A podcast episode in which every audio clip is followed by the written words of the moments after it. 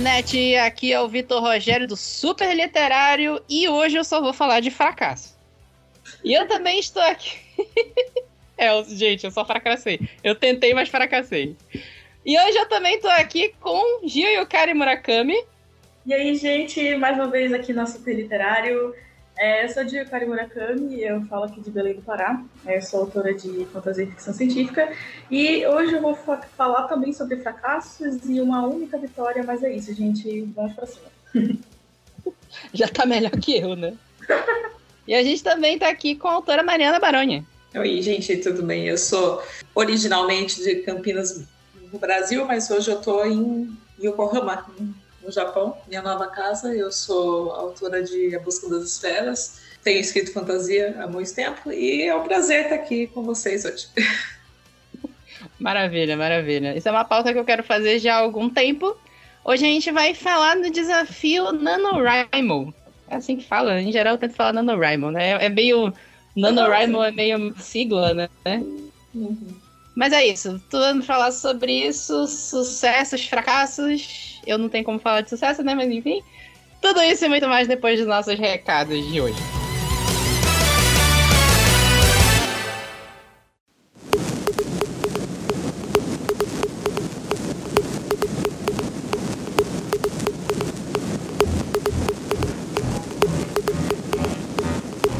Fala pessoal, vamos para os nossos recados de hoje. Sempre lembrando para vocês seguirem a gente em todas as redes sociais: Instagram, Twitter, Facebook, TikTok, Kawaii. Olha aí, acertei. Tudo super literário. Vocês podem pesquisar por super literário que vocês vão achar lá. Lembrando que, em especial no Twitter, a gente tem sempre promoções rolando por lá no episódio do podcast. E agora a gente também vai acontecer algumas promoções em relação às nossas resenhas. A gente tá soltando algumas resenhas de livros e filmes e séries. E algumas dessas resenhas vão ter promoções correlatas. Então, não dá para eu adiantar aqui porque tá meio complicado o meu cronograma aqui de entrega de posts. O podcast, inclusive, tá saindo um pouquinho atrasado. Era pra ele ter saído ontem, domingo, que é o, dia, o nosso dia oficial de publicação. Tá saindo hoje, segunda-feira, 27 de junho. E o meu cronograma de resenhas tá mais maluco ainda, justamente porque tá difícil, né, gente? Infelizmente. Mas vai sair tem resenhas novas chegando. Teve resenha do Terra de Paixões, que é um livro que vale muito a pena do Saulo Cisnando, que a gente entrevistou ano passado. Vocês podem dar uma olhada lá. E vai ter promoções relacionadas às resenhas em breve.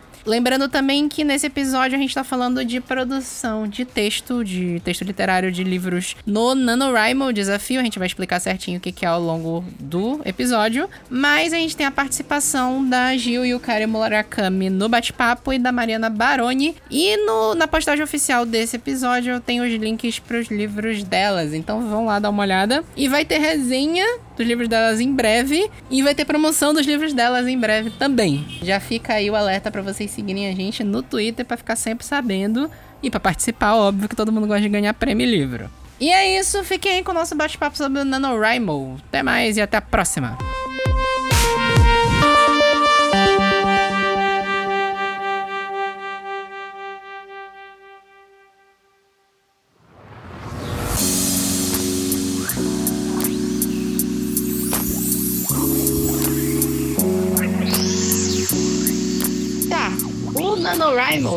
Peguei aqui a tradução da, da sigla, é o National Novel Writing Month. Writing Month. Meu inglês é terrível, tá, gente? Que eu não sei exatamente quando começou. Eu lembro que a primeira vez que eu ouvi falar do NaNoWriMo tem tempo já. Eu acho que foi, sei lá, 2015. Que é uma, o NaNoWriMo, ele é um desafio de escrita que a galera passa muito no Twitter. Não sei como é que vocês ficaram sabendo a primeira vez dele.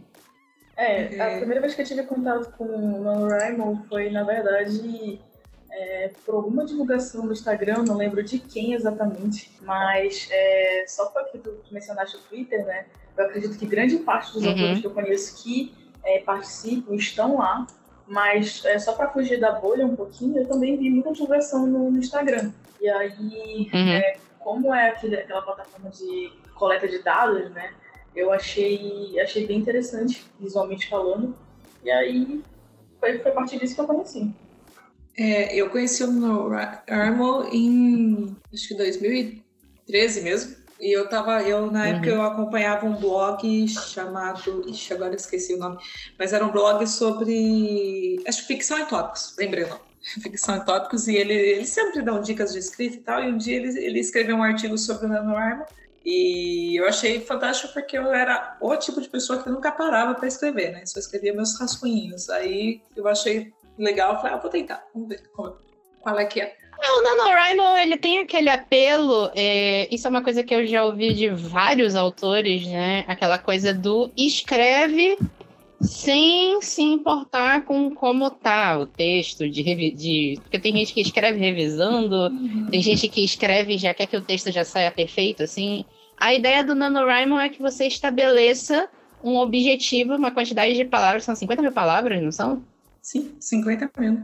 50, 50 mil palavras em 30 dias e que você escreva uma, uma certa quantidade por dia, né?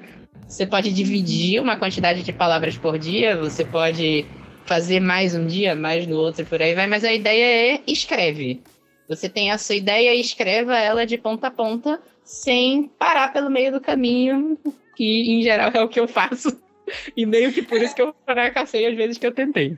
É, a ideia do, do NaNoWriMo é justamente você não, não, não, interromper seu fluxo criativo, é escrever é, livremente e depois ele te dá um prazo para revisar, mas a, hora de escrever é a hora de focar no escrever. É, eu não sei vocês, é, é, ou melhor, eu sei, né? Vocês conseguiram, vocês tiveram sucesso, né? É. Eu não consegui desligar essa coisa do, do, deixar o fluxo criativo ir, sabe? Eu não consegui, eu não consegui mesmo.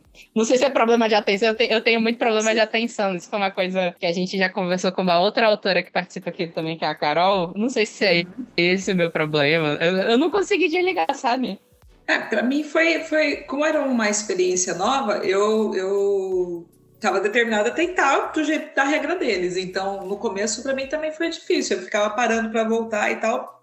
Mas eu sempre ficava lembrando assim, não, cara, não é para parar, então não vou parar. Depois eu vejo, sabe? Tipo, então foi, foi meio que forçado para eu aprender, sabe? É, o próprio sistema ele tem né, esse mecanismo de te incentivar a, a produzir. Né? Eu acho que eu, eu não participo de nenhuma comunidade. É, eu não cheguei a entrar em algum grupo, porque, enfim, eu não conhecia muita gente é que utilizasse o NaNoWriMo. Mas é, a plataforma ela tem é, análise estatística, ela é, tem alguns dados que tu pode inserir, como onde tu escreveste, que horas, e tudo isso vai te dando é, alguns subsídios, né? Como, por exemplo, as insígnias, as insígnias de alcance de palavras X ou é, tu conseguiste escrever por tantos dias seguidos. Enfim, tudo isso incentiva a produção e não a revisão, né? Então eu acho que uhum. isso para o processo criativo é importante, porque uma das coisas que, que eu vejo que mais travam a, a escrita de maneira geral é o que vocês mesmos falaram, e eu sofro disso também, que é a gente querer ficar revisando enquanto escreve. E aí a gente acaba nunca ficando satisfeito com um determinado capítulo e a história não anda, não conclui. Isso. E, e, e, que nem a Ju falou, tem as comunidades. Eu acho que isso foi uma grande descoberta para mim também, porque as comunidades te incentivam, sabe? Você não tá total. Normalmente escrever é sozinho, mas com o NaNoWriMo você não tá tão sozinho. Essas comunidades sempre tem gente tentando te, te incentivar e tal. Eles têm é, alguns joguinhos que eles fazem para bater meta de palavras, que nem os, os né? Que, que, eles te dão. É como se fossem pomodoros, né? Para você Isso. escrever em X minutos e ganha quem fizer mais em 20 minutos. É, essas coisas ajudam pra caramba também, porque a hora que você vê, você entrou nesse fluxo e você escreveu 3, 4 mil palavras no dia. É, o NaNoWriMo, ele tem a plataforma, né? NaNoWriMo.org, você tem como se cadastrar lá e fazer o registro do seu progresso diário, né? Na verdade, eu já comecei adiantando o papo aqui, mas o, o desafio em geral acontece em novembro, né? De mas ele, de tem novembro outros, ele tem outros, ele tem outros é, desafios ao longo do ano, que é o, nas férias de verão dos Estados Unidos, digamos assim. Tem o de abril e de julho, que uhum. aí você def, define a sua meta, não é 50, mas é meta livre. De é, novembro é, a 50 mil, as outras você define. É, inclusive, eu participei a primeira vez de julho de 2020. Foi de julho. Eu, eu lembro de tu comentando mesmo, Gil, no, no Twitter, principalmente. Né? É o que eu falei, né? O, o Book Twitter, né? A, tem uma quantidade grande de autores que eu sigo lá. Eu, eu descobri o NaNoWriMo no Twitter mesmo. Aí eu lembro, eu lembro de ter te visto comentando por lá sobre o desafio, né? Sim, exatamente. Eu tava. Nossa, eu fiquei tão pilhada com o NaNoWriMo que eu fiz uma coisa que eu não fazia desde 2015, que é escrever insanamente. Eu comecei no dia 1 de julho, selado, porque eu tava já pensando né, em começar o NaNoWriMo. E eu terminei cravado os 50 mil, não, foram 60, 62 mil e poucas palavras, acho que 62.852, é, no dia 15. Eu fiquei muito pilhada, assim, foi bem bacana. Foi uma coisa que me motivou muito. É, é isso que eu acho interessante, porque, como eu falei, né, tem a plataforma do NaNoWriMo, né, o site NaNoWriMo.org, ele é meio um, um gamification da coisa do, de escrever texto, né? ele, como vocês falaram, né? Ele te dá umas estatísticas, às vezes você junto com a comunidade entra nos desafios, os desafios te motivam a ir para frente, tem a parte de você, de, é, aquela coisa do prazer de você conseguir marcar que concluiu alguma coisa num texto, né? Que é como notificações, esse tipo de coisa. Eu acho que isso que me atraiu muito na época que eu tentei eu tentei, acho que foi 2019, foi o de novembro mesmo. Só que é o que eu falei, né? Eu não consegui me desligar ainda dessa coisa de ir escrevendo. Eu sempre volto. E aí acaba, acaba prejudicando o desafio, né? É, o lance todo é realmente. É é porque eu vejo o NaNoWriMo, é, sendo sincera, como uma plataforma que casa muito bem com autores do perfil arquiteto. É, existem, é, pelo menos o George Martin, né? Ele sempre fala nas entrevistas que existem alguns tipos de, de escritor, né? E assim, uhum. a gente sabe que varia bastante, enfim. É, tem o, jardineiro e o arquiteto. O jardineiro é aquele escritor que vai plantando a semente, né? Ele sabe qual é a semente, é, de se ela vai dar um fruto ou se ela vai dar uma flor, mas ela não sabe exatamente como ela vai germinar. Ele só coloca no terreno e espera. Já o, o escritor arquiteto é, é, um escritor que se preocupa com os mínimos detalhes. Com, é como se ele realmente produzisse uma planta é, de, de algum estabelecimento e tivesse noção do que vai acontecer em cada um deles. Eu diria que o NaNoWriMo ele se encaixa muito mais com perfis de autores arquitetos, por quê? É porque ele já vai ter um planejamento pronto, então ele não vai travar. O que trava bastante é, a galera, assim, pelo que eu noto, é, é porque no, no midpoint, né, lá pelo meio do, da história, da narrativa, é, nem sempre a pessoa tem noção do que vai acontecer. Então isso trava um pouquinho, é normal. Aí o que que acontece? Tem que voltar e reler tudo. E aí voltando e reler tudo, e relendo tudo, acaba que tem elementos que a pessoa quer revisar, e aí vai revisando e acaba não avançando. É, então, eu acho, né, mas é uma opinião minha. É claro que tem autor e, e autores, de maneira geral, jardineiros que se dão muito bem no NaNoWriMo porque são autores que, como eu falei, eles têm a semente, eles sabem o que é, eles sabem o que pretendem produzir, ou seja, o final, pelo menos o final base, e aí eles vão escrevendo a, a 100 mil por hora, entendeu? Então, acho que é só minha opinião em relação a isso, claro. É, eu acho que eu, eu sou do, do, tipo jardineiro, então, porque eu não consigo planejar. Eu tentei várias vezes, todo mundo fala, não, precisa planejar, eu nunca consigo planejar a história. Ah, não Mas... precisa não, pô. Então, eu, eu, não, eu não consigo, é muita coisa. E aí, é, o que acontece é que quando eu estou escrevendo uma história, não sei se acontece com você assim também, Ju, mas assim, é, normalmente eu tenho visões de cenas futuras. Então, quando eu estou escrevendo, às vezes eu parava, pulava para a página seguinte, não, vai ter isso também, mas vamos voltar aqui. Eu vou escrevendo e vou ligando depois, sabe? Uhum. Mas as, coisas vão surgindo. É, e, mas impossível voltar para ler no NaNoWriMo, não dá. Você tem que usar sua imaginação. Lembro que na época do, do segundo NaNoWriMo que eu participei, um cara tinha feito uma planilha bonitinha, assim, para você escrever todo dia. O que, que você escreveu? Qual foi a última cena que você escreveu? Então, antes de você parar, você escrevia lá. Ah, hoje a fulana foi no shopping e encontrou com o Zezinho. Aí no outro dia você começava dali, então você não precisava retomar tudo de novo. E isso me ajudou pra caramba também, porque assim você não lê, né? De, tudo de novo. Você, você só continua, você só vai vendo o fluxo, assim, tipo, onde está indo a história. É, mas isso é excelente. Eu costumo fazer isso também. Quando eu termino de escrever uma cena e eu tô muito cansada, eu já coloco tipo um roteirozinho embaixo hoje. Acho bem bacana. É, existem formas e formas de você escrever, né? O NaNoWriMo ele acaba sendo meio mais uma, uma tentativa de potencializar a tua motivação para chegar no final. Pelo menos foi como eu encarei na época que eu tentei, né? É, eu, eu o que eu posso dizer, assim, do, do, meu ponto de vista, do porquê eu não consegui chegar no final, Eu posso falar que em mim bate muito a coisa da, da síndrome de impostor, sabe? Eu começo a escrever, eu falo, nossa, isso aqui tá, tá horrível, gente. Nossa, não, eu não vou conseguir isso aqui. Melhor, não, melhor parar, não vou fazer hoje. eu, eu falhava os dias por causa disso. Se eu sentar e pilhar, igual a, a Juliana tava falando, se eu pilhar mesmo, eu escrevo 10 mil palavras em um dia, tranquilamente, fácil, sai. O problema é que toda vez eu acho, ai, gente, isso aqui tá uma porcaria. É, é, é, é sempre isso que eu me bato. Eu entendo. É, é uma insegurança normal. Acontece bastante comigo. Eu estou escrevendo um YA, faz muito tempo que eu não escrevo para esse público, né?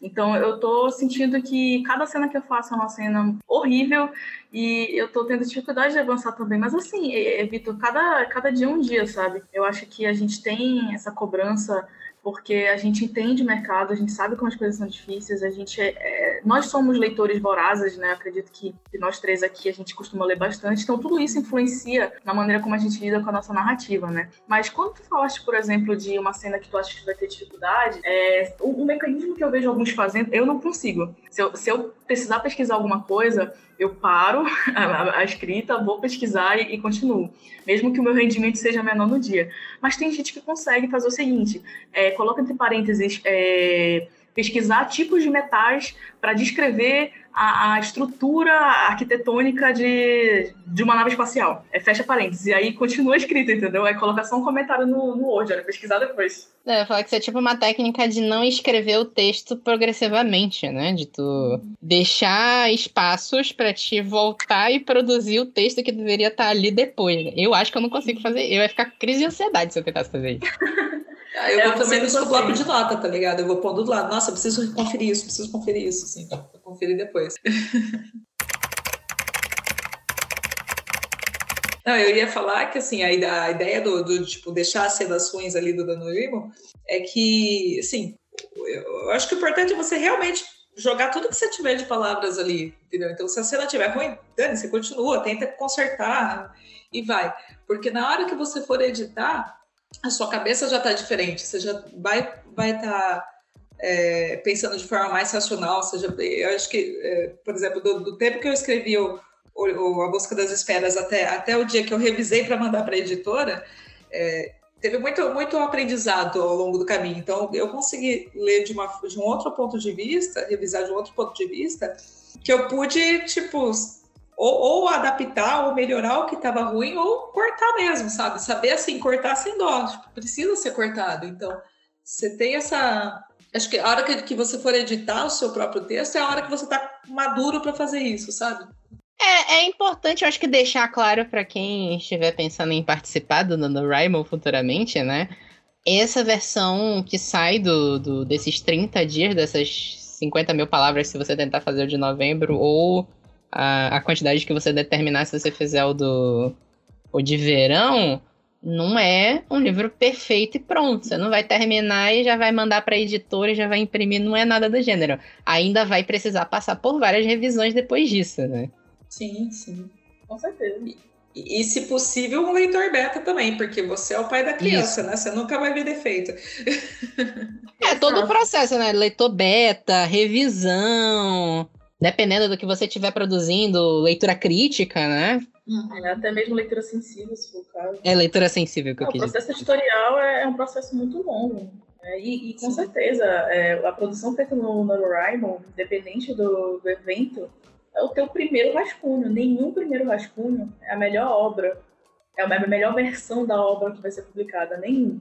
A não ser, é claro, que é, enfim, a gente sabe as, as situações em que, que, o autor realmente acredita que o primeiro rascunho é o melhor a ser publicado, né? Mas normalmente, é, meros mortais que nem a gente, é, não, não é bem assim, sabe?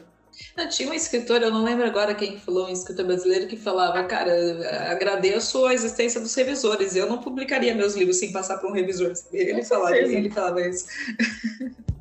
É, tem todo, todo um trabalho, né?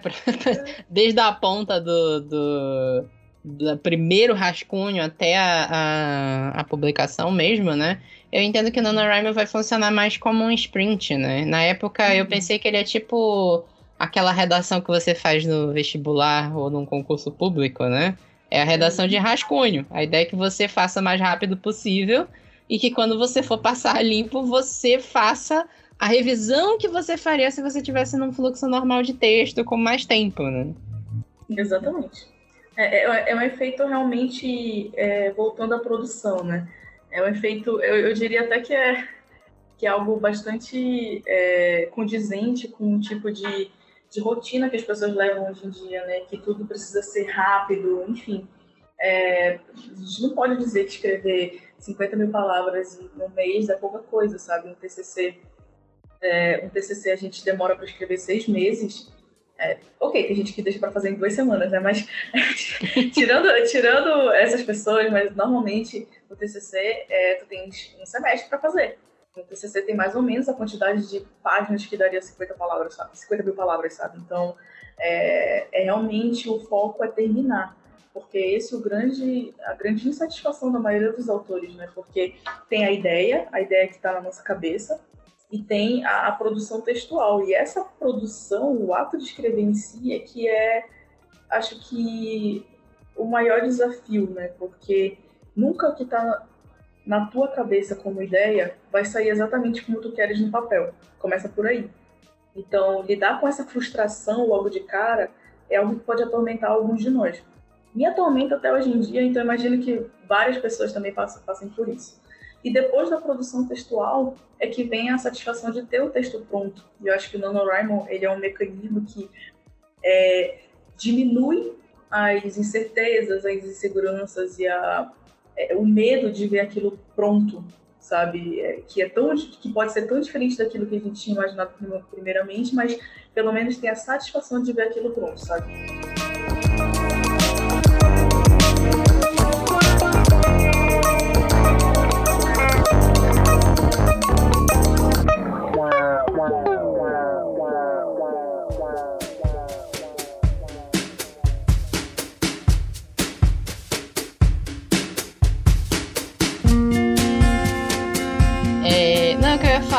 É que a gente vê normalmente, né? É, a parte do NaNoWriMo, tem gente que se prepara, tem gente que monta o roteiro, tem gente que pensa mil técnicas antes de começar, e tem gente que só vai, no escreve e pronto, né? Meio como funciona para todo mundo, né? Exatamente. É, é, aquela coisa, né? Eu até tava falando hoje no Twitter que eu acho que já passaram um milhão de cursos de escrita criativa diferentes de, de autores na minha TL cada um deles vai ter a sua especificidade, né? Cada um vai ter escrita criativa de uma forma. Exatamente. Então, eu imagino que o eu vou falar sempre imagino, porque eu não cheguei no final dele, né? E vocês podem me passar a experiência melhor, né? Uhum. Mas eu imagino que o NaNoWriMo funciona como, até como a, a Mariana falou, como um, um, um pomodoro, né? Uma técnica que vai estar ali apontando para ti como você olhar só para frente, para chegar no final desse texto, que é em geral o grande problema que o autor tem, né? É, eu acho que resu resumindo, o foco, é, eu acho que é o, o que o NaNoWriMo te dá. Porque, é. como tu mesmo falaste Exato. no início, né? Ele lembra um pouco a questão dos jogos, ele te dá, ele te dá recompensas por é, determinado tipo de cumprimento de meta, e essas recompensas, por mais que sejam recompensas simbólicas, né, são aquelas insígnias, que eu acho tão fofinho, eu adoro aquelas insígnias. eu tenho a insígnia de autora noturno, porque eu escrevo muito de noite, ou de madrugada. Legal. Eu já ganhei é... essa também. é, muito, é muito legal alcançar as insígnias. Só que é um símbolo, né? Não deixa de ser aquela, aquela coisinha que faz o cérebro formigar de, de felicidade, sabe? Uhum. Então, eu acho que eu, tanto o Pomodoro quanto o NaNoWriMo, eles têm o foco como objeto. Né? É, ele tem uns badges, né? Eu, na época eu, eu fiquei com a sensação que é tipo platinar um videogame, sabe? Tu joga, joga um jogo, zera, e depois tu vai fazer os desafios do jogo. Eu fiquei com essa sensação. E aí tem as badges, como vocês falaram, escritor noturno. Eu lembro que tem uma badge de. Porque, porque eles dividem as 50 mil palavras pelos 30 dias, dá aproximadamente 1666, né? Então eu lembro que tem uma badge para quem completa os 1666 no primeiro dia. Tem, eu lembro que tem todo um negócio. É, exatamente. É, eu não diria que é zerar o jogo. Eu acho que o jogo é zerado quando termina de escrever a história, sabe? Uhum. Eu acho é. que esses são pular de fase. São, é mais pular de fase, eu acho. É, são os desafios, né, que tem pelo meio do caminho mesmo. Funciona bem como o, o, os badges mesmo, né? É, e funciona como um jogo mesmo, né? Como você falou, é a, ideia de, de te prender ali, de falar, não, não, só mais um pouquinho, só mais um pouquinho, né? Eu acho que tem essa, essa parte científica da coisa também funciona, sabe? Essas técnicas. Uma das coisas que eu mais gosto, inclusive, é a estatística de palavras por dia. Tipo, quanto eu também dia. É, eu acho muito. É, é, muito bacana de ver. É, eu, lem eu lembrei disso porque eu tentei primeiro escrever no NaNoWriMo antes de ter um Kindle. Eu lembro que quando eu li no Kindle a primeira vez, me passou exatamente essa sensação daquela estatísticazinha que fica lá embaixo de ah, falta mais uma hora para você terminar de ler esse capítulo. Faltam tantos, tanto tem tantas palavras para você finalizar essa leitura, por aí vai. Eu fiquei muito com essa, essa, essa sensação de, de gamification mesmo, deles estruturarem essa essa, sua, essa nossa necessidade de, de aprovação, de ter um, um badgezinho para cada coisa que a gente conclui, né? Uhum. É muito isso, aquele. Eu não sei se vocês já usaram isso, mas o apelo daqueles aplicativos de to-do list, lista de coisas que você tem que fazer ao longo do dia. Sim. É, e o prazer de marcar que você terminou algo. Uhum. Não, e tem, tem estudo sobre, tipo, por exemplo, você riscar listas, assim, que é um prazer enorme, assim, então. Tem, tem é, eu faço muito isso com o quadro branco que eu tenho em casa. Quadro é, branco é bom. Post-it, é eu encho a parede de post-it e vou arrancando, jogando fora de vez em quando. Eu não sei se vocês já tiveram oportunidade de fazer trabalho. Eu sou gerente de projeto, né? Então, eu, em geral, trabalho com equipes, né? É, de ter trabalho de equipe usando quadro de post-it, quadro to-do. Esses que as pessoas vão passando do a fazer para fazendo e concluído. Eu uso para as minhas coisas pessoais até. Nossa, é a coisa mais maravilhosa do mundo colocar um post-it no concluído. É muito bom. É aquela coisa que é aquela coisa que a gente é, é um ratinho de, de laboratório, né? A, gente tá, tá sempre procurando atrás da, da, da aprovação do, do, do checkzinho lá. Do, não tem jeito. A gente, mesmo que o, quem vai dar o check somos nós mesmos, detalhe. Mesmo é. Que, é, mesmo que seja a gente mesmo que deu o check, né? E é como se fosse uma experiência mesmo, de fato. Acho, acho, acho que isso que funciona tão bem com, com o desafio, né? É, eu acho que o que funciona também, para mim, é a própria estatística, porque é, eu, não, eu não acho que ela seja somente o, o cumprimento de um desafio diário. Ela, para mim, mostra é, a minha produtividade mesmo, o que, que eu fiz nos últimos dias, o quanto que eu consegui produzir. Isso pode até parecer um pouco é, capitalista demais, talvez, ou produtivo, não sei. Parece, parece ser um pouco trabalho de fato, né? Mas é, a, a, estatística, ela consegue me dizer se eu, com foco, consigo cumprir o que eu acho que eu, que eu, que eu devo, sabe? Eu, enfim, uhum. e se eventualmente num dia eu escrevo menos, eu tento lembrar o que aconteceu nesse dia. É, eu estava muito cansada, é, como foi minha rotina, é, aconteceu alguma coisa, em que momento eu estava da história que, que me fez escrever menos, porque eu confesso, por exemplo, que tem determinados capítulos na metade do livro que impactam assim de uma maneira horrível. Então, ele, a, a estatística me ajuda a me entender. A mais do que o cumprimento do desafio diário, a estatística do NaNoWriMo me ajuda a entender como é a minha rotina de escrita quando eu vivo só para isso. É, e eu, eu acho que essas, essas estatísticas, na verdade, é, olhando de fora, parece que ela tira um pouco do romantismo de escrever, mas é, pelo contrário, eu acho que uma coisa que eu, que eu aprendi ao longo dos anos escrevendo é que, é, tudo bem, escrever tem a parte de hobby, legal, mas ele é um trabalho, e se a gente gosta de escrever e quer escrever com isso, por que não aplicar um pouco de disciplina a isso? Porque se isso é importante, por que não dar valor a isso, entendeu? Então, essa, acho que essas estatísticas ajudam, e essas estatísticas e técnicas para focar em escrever, que é o que é importante para a gente, é, é, é, o que ajuda a dar valor para isso que a gente gosta tanto de fazer, sabe? É, eu acho que isso, eu acho que em complemento a isso que a, que a Gil tava falando, né? Vai soar capitalista, não tem jeito. A gente. Eu, e, e, eu não tô julgando a, o alinhamento político de ninguém. A pessoa pode ser de direita, de esquerda, mas. E, e, pode querer que o capitalismo acabe amanhã, né? Mas a gente vive numa sociedade capitalista. A gente não vai conseguir fugir disso, independente do, do lado político que a pessoa tenha. É um trabalho. Escrever é um trabalho em teoria, deveria ser remunerada. A gente sabe que tem muito autor que não, que não é remunerado, não consegue ganhar dinheiro, mas em teoria deveria ser remunerado. O livro é um produto, É, o livro é cultura, obviamente, né? Mas até que o livro chegue na mão do leitor e o leitor absorva o que está dentro daquele conteúdo, ele é um produto. Não tem jeito. Exatamente. Sempre vão ter formas de trabalhar. Considerar que a gente está rendendo muito no desenvolvimento de um conteúdo, de um texto, e vai ter dias que a gente vai conseguir trabalhar mais e vai ter dias que a gente vai trabalhar menos às vezes dependendo até da natureza do que você está escrevendo, e a, posso dar de exemplo até que a, a, Juliana já leu aqueles três capítulos que tu leu, não sei se tu lembra, né? Do, foi, foi o que eu escrevi no, no, no Rimal de 2019. Ah, mas foi o que tu conseguiste na época, tá perfeito. Sim, sim, sim, sim, sim. E, e, tu viu que eu sou bem carniceiro com os meus protagonistas, né?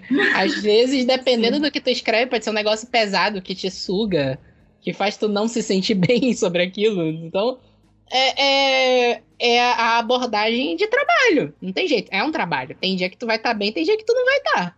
Exatamente. Exato, tem, tem várias coisas que influenciam né, a sua produtividade para escrever. Às vezes você está empolgado, às vezes você está é, muito ocupado. É, um dos motivos que às vezes eu paro muito tempo de escrever é que eu estou trabalhando muito, né? não consigo. É, duas. Paciência, né? Paciência, né? às vezes a gente tá até com aquela ideia na cabeça para sentar para escrever, mas simplesmente não tem tempo, né? Ninguém, é. infelizmente, ninguém aqui se sustenta dos livros, né? Ainda não. Ainda não. Infelizmente ainda não. Todo mundo aqui tem, tem um outro emprego, né? Eu ia perguntar, pra, aí, aí eu tenho que perguntar para vocês, porque eu não concluí o desafio, né? Mas eu queria saber como foi a parte de pegar o que vocês escreveram no NaNoWriMo e revisar para ser publicado. Como foi essa parte do NaNoWriMo para revisão? Como foi revisar? Tudo bem. Eu, eu revisei o primeiro, a primeira vez. O primeiro NaNoWriMo que eu participei, que foi o de 2013, eu fiz direitinho. Então, eu acabei.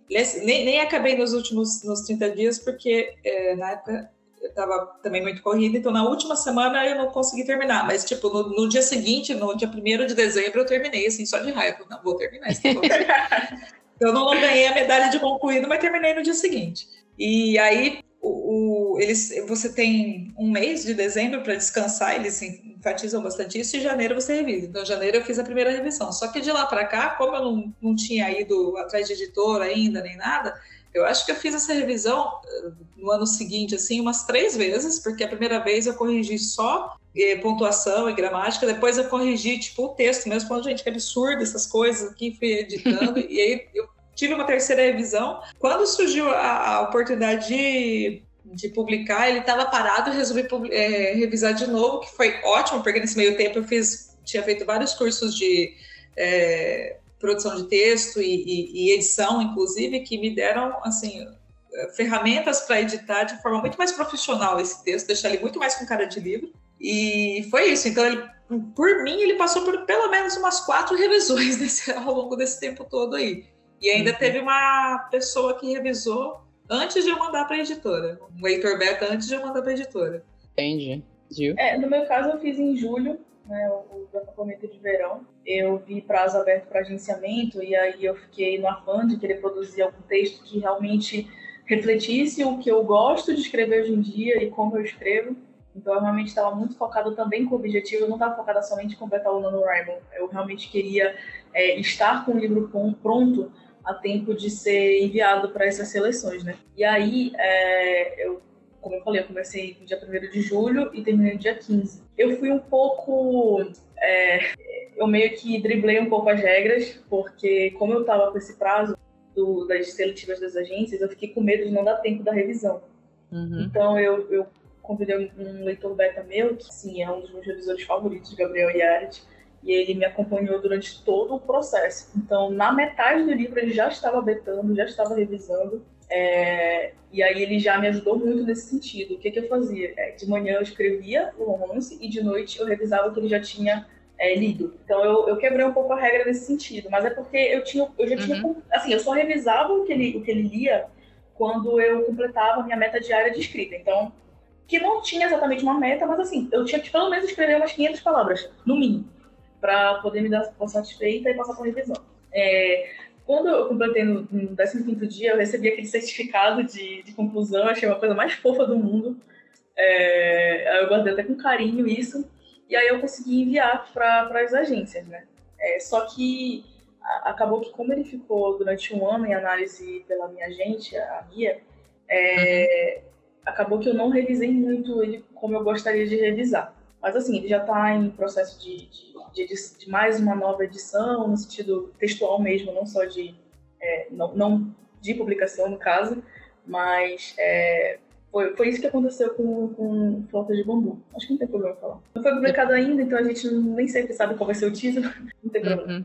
Eu tô avalia qualquer coisa, até domingo, quando eu publicar, eu, eu boto um bip aqui, né? Beleza.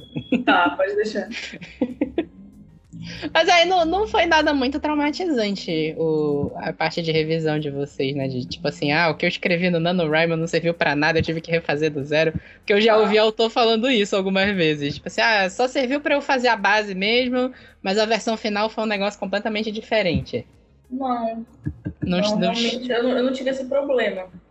Assim, não, não precisei, o que eu precisei mudar muito foi mais questões sensíveis, porque na época eu queria, uma, eu queria escrever uma fantasia nipo-amazônica é, que uhum. misturava elementos da, da minha da cultura, da minha ascendência japonesa com o ambiente onde eu vivo, que é a Amazônia. E até uhum. então, naquela época, eu era uma pessoa que não entendia um pouco sobre as religiões, as religiões, as crenças indígenas, né? Então eu acabei me apropriando, que eu considero indevidamente, de, de alguns elementos lá, e eu tive que mudar isso, mas não a, a essência da história em si. É, eu acho que para mim as mudanças foram mais de assim, consistência, sabe? Tipo, a pessoa tava vestindo, usando um chapéu preto numa cena, na outra ele tava com boné, coisas assim. Mas é aquela coisa de sair escrevendo sem, sem corrigindo ao longo do caminho, né? Uhum. Mas para mim, revisar o meu livro foi, é, assim, modéstia à parte, foi muito legal, porque, tipo, eu gostava já muito daquela história, eu, eu não sei, eu, eu punha muita fé naquela história, então reler aquela história meio que, que é, me deixava mais animada, sabe? Nossa, que, le que legal, consegui fazer um negócio legal, vou melhorar esse negócio. É, eu, eu imagino que essa parte da revisão seja bem divertida se você, se você tá de boa com o livro, né? O NaNoWriMo, eu acho que ele fica muito da parte de revisão pro português também, né? Você vai escrevendo direto, pelo menos na época o que eu fiz muito foi isso.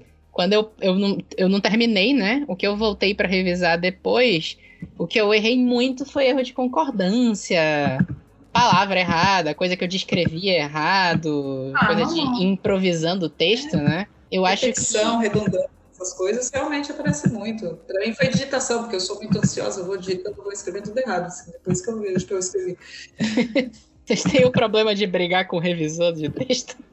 Não, de forma alguma. Ah, o meu revisor é uma fofura, Gabriel. Não, não o revisor, pessoa revisor, o, o, ah, o corretor ortográfico.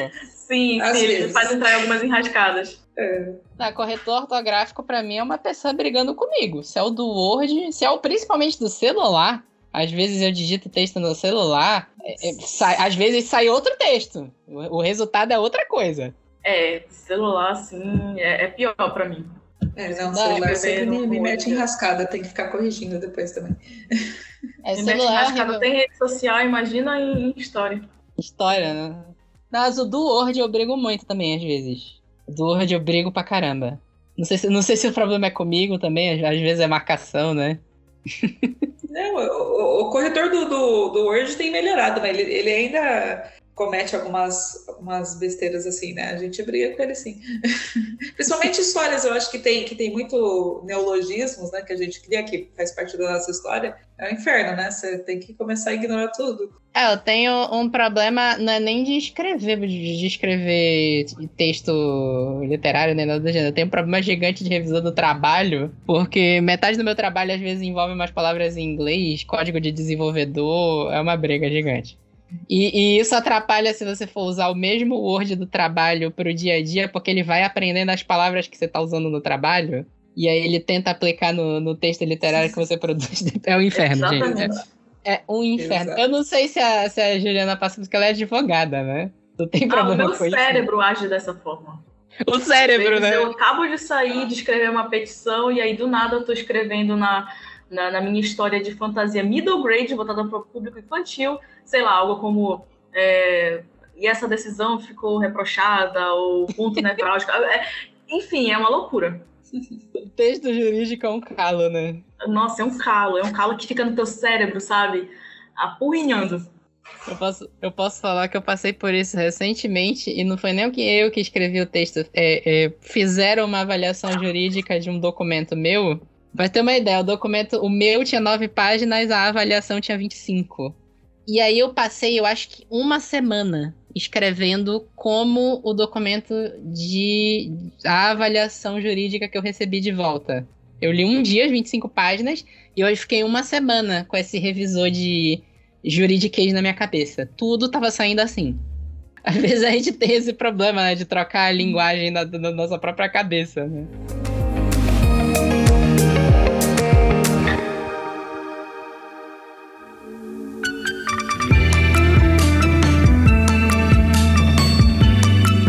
Citar aqui, tem alguns exemplos de livros que saíram é, de livros que já foram publicados, que são famosos, né? Que saíram do NaNoWriMo. Tem o Água para Elefantes, que virou aquele filme com o Robert Pattinson.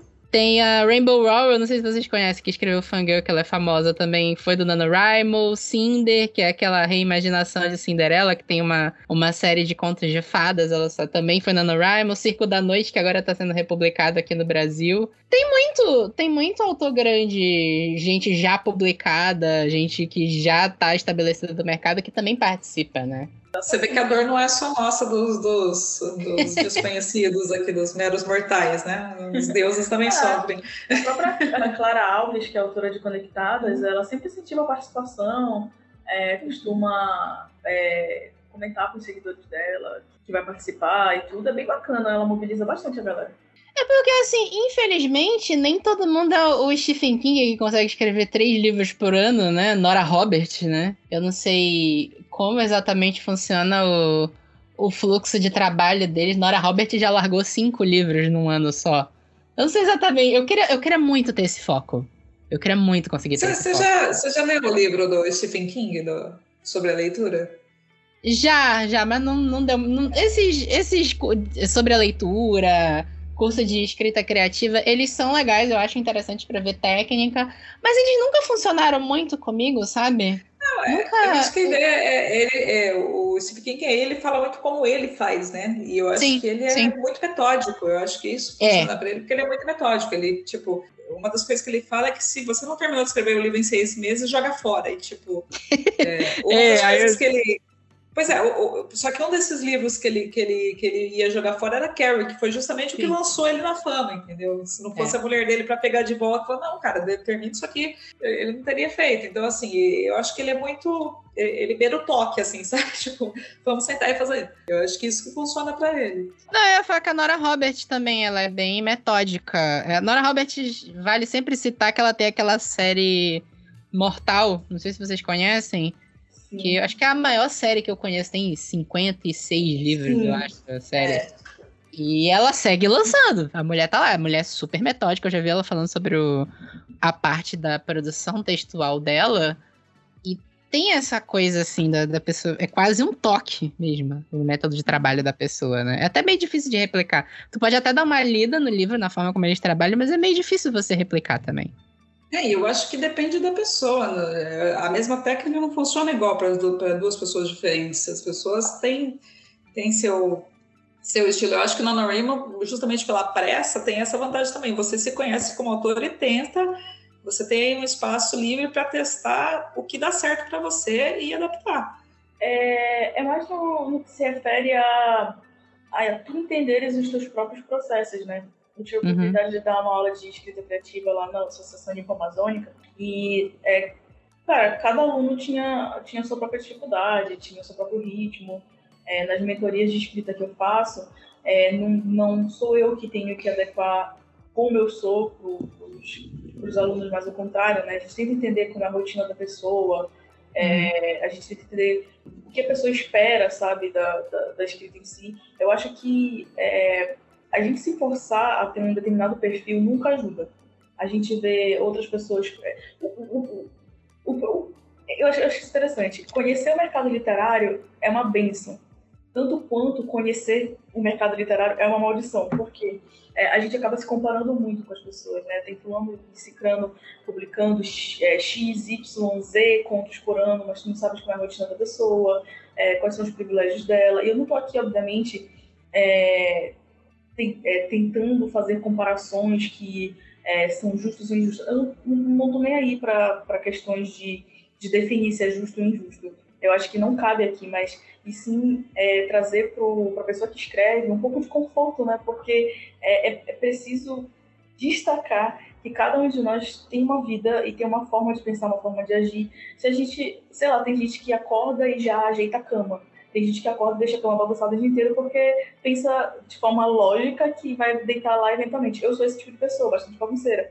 Então, é, eu acho que a gente precisa respeitar os nossos limites e os nossos perfis, sabe? Então, é, não adianta fazer N cursos de escrita se tu é, vais querer se adequar a cada um dos mentores ou professores que estejam te ajudando nisso.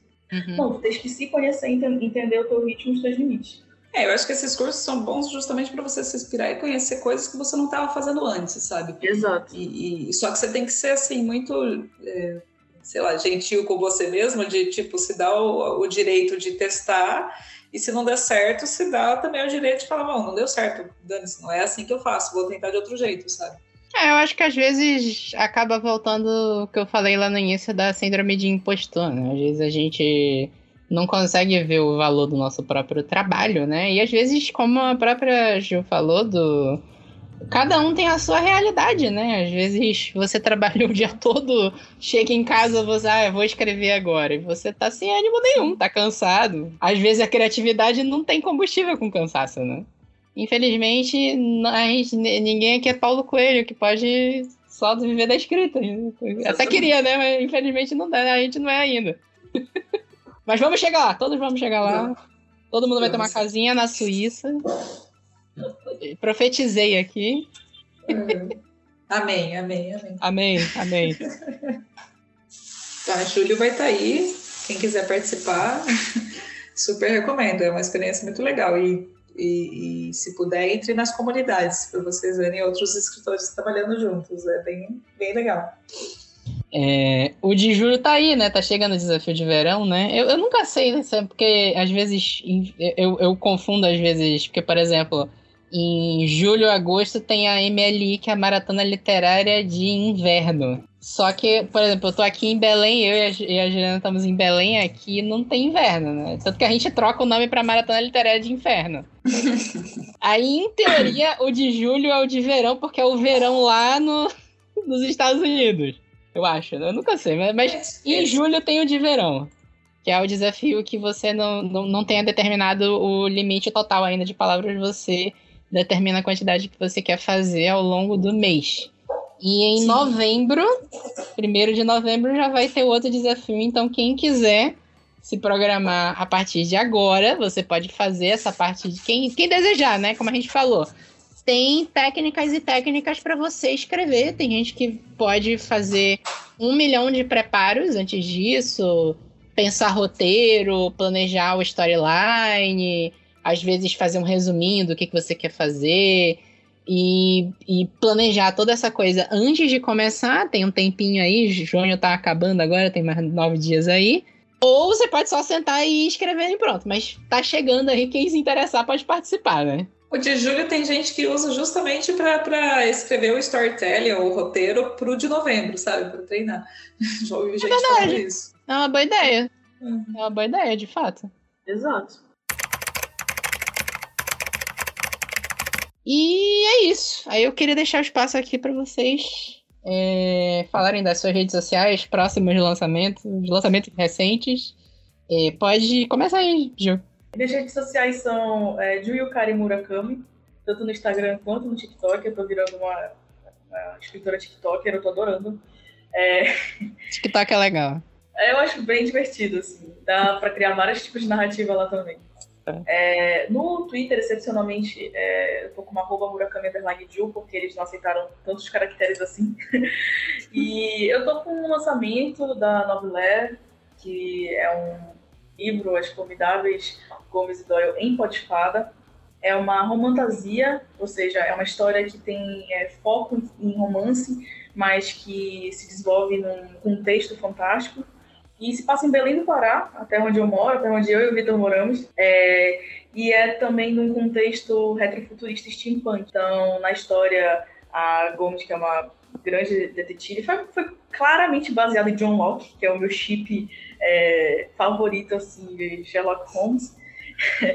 e a Gomes é chamada a desvendar o desaparecimento de fadas na Praça da República, que é um local é, bem famoso aqui em Belém. E ela vai contar com a ajuda de sua eterna parceira, a Louise Doyle. E é uma história que eu espero que você se divirtam. Ela é a primeira de, uma, de um seriadozinho que vai ser publicado de forma semanal pela Novelera é, nos, próximos, é, nos, nos, próximos anos, no intervalo entre temporadas da, das publicações da Novelera.